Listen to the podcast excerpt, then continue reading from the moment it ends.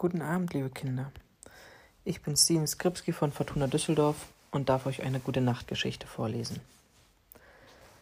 Mit dem Titel Kater Leo backt Waffeln. An einem Sonntag erwartete die Familie von Kater Leo Besuch. Leo genoss es jedes Mal sehr, wenn Gäste zu ihnen kamen.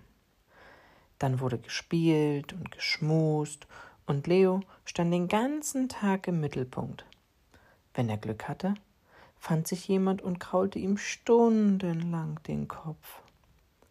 An diesem Tag roch es in der Küche köstlich. Der Teig für die Waffeln wurde zubereitet. Der Kater liebte vor allem die Milch, die in den Teig kam. Er konnte sie schon von weitem schnuppern.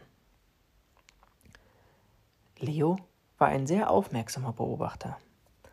Ihm entging so schnell nichts. So war es auch an diesem Tag.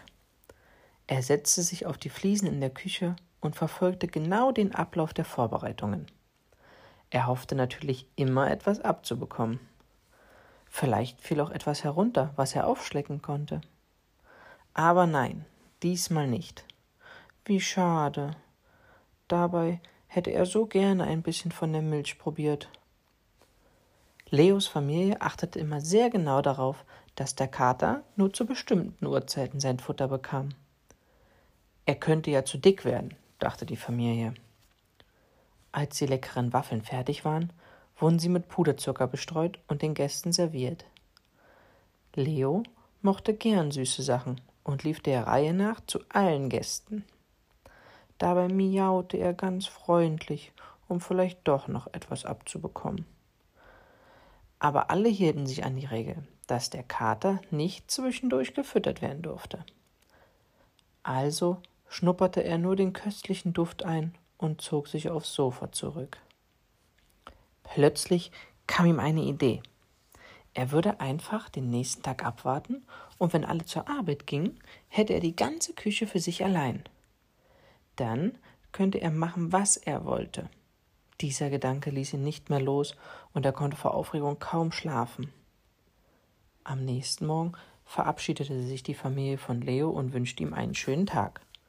Wie immer sagten sie ihm zum Abschied Sei schön brav und bis heute Abend. Miau, sagte Leo dann immer, was bedeutete Na klar doch.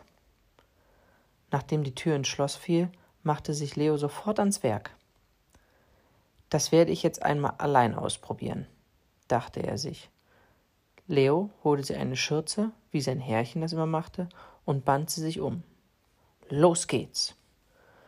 Eine Schüssel brauche ich, aber die ist ganz oben im Schrank. Also muss eine Leiter her, dachte er sich. Puh, wie anstrengend, meckerte Leo. Er nahm Mehl, Zucker, Butter, Eier, Milch und eine Prise Salz. Gut, dass ich gestern so genau zugeschaut habe. Bei den anderen sieht es so viel einfacher aus. Zum Glück standen das Waffeleisen und der Mixer noch auf der Arbeitsplatte, ganz sauber und glänzend. Umso besser, dachte sich Leo. Nun hatte der Kater alles zu einem Teig vermischt. Er war sichtlich stolz auf das Ergebnis, bis er sah, dass das Mehl die ganze Arbeitsfläche vollgestaubt hatte. Plötzlich juckte es in seiner Nase. Oh nein. Hatschi! Leo musste kräftig niesen und an seinem Schnurrbart klebte Teig und ganz viel Mehl. Jetzt war auch noch der ganze Fußboden voll mit Zucker und Mehl. Miau, das räume ich später auf, dachte der Kater. Er schnappte sich den Mixer und fing an, den Teig mit dem Schneebesen zu verrühren. O je, das spritzt aber ziemlich doll, Leo war nun von Teigspritzern übersät, aber er leckte sie einfach ab und machte fleißig weiter. Er probierte mit seiner Pfote den Teig. Miau, etwas mehr Zucker wäre gut, dachte er. Und so probierte Leo immer wieder, bis ihm der Teig gut schmeckte und schön süß war. Jetzt war es an der Zeit, das Waffeleisen anzuschalten. Er schöpfte mit der Kelle den Teig hinein, war sich aber nicht mehr sicher, wie viel er nehmen musste.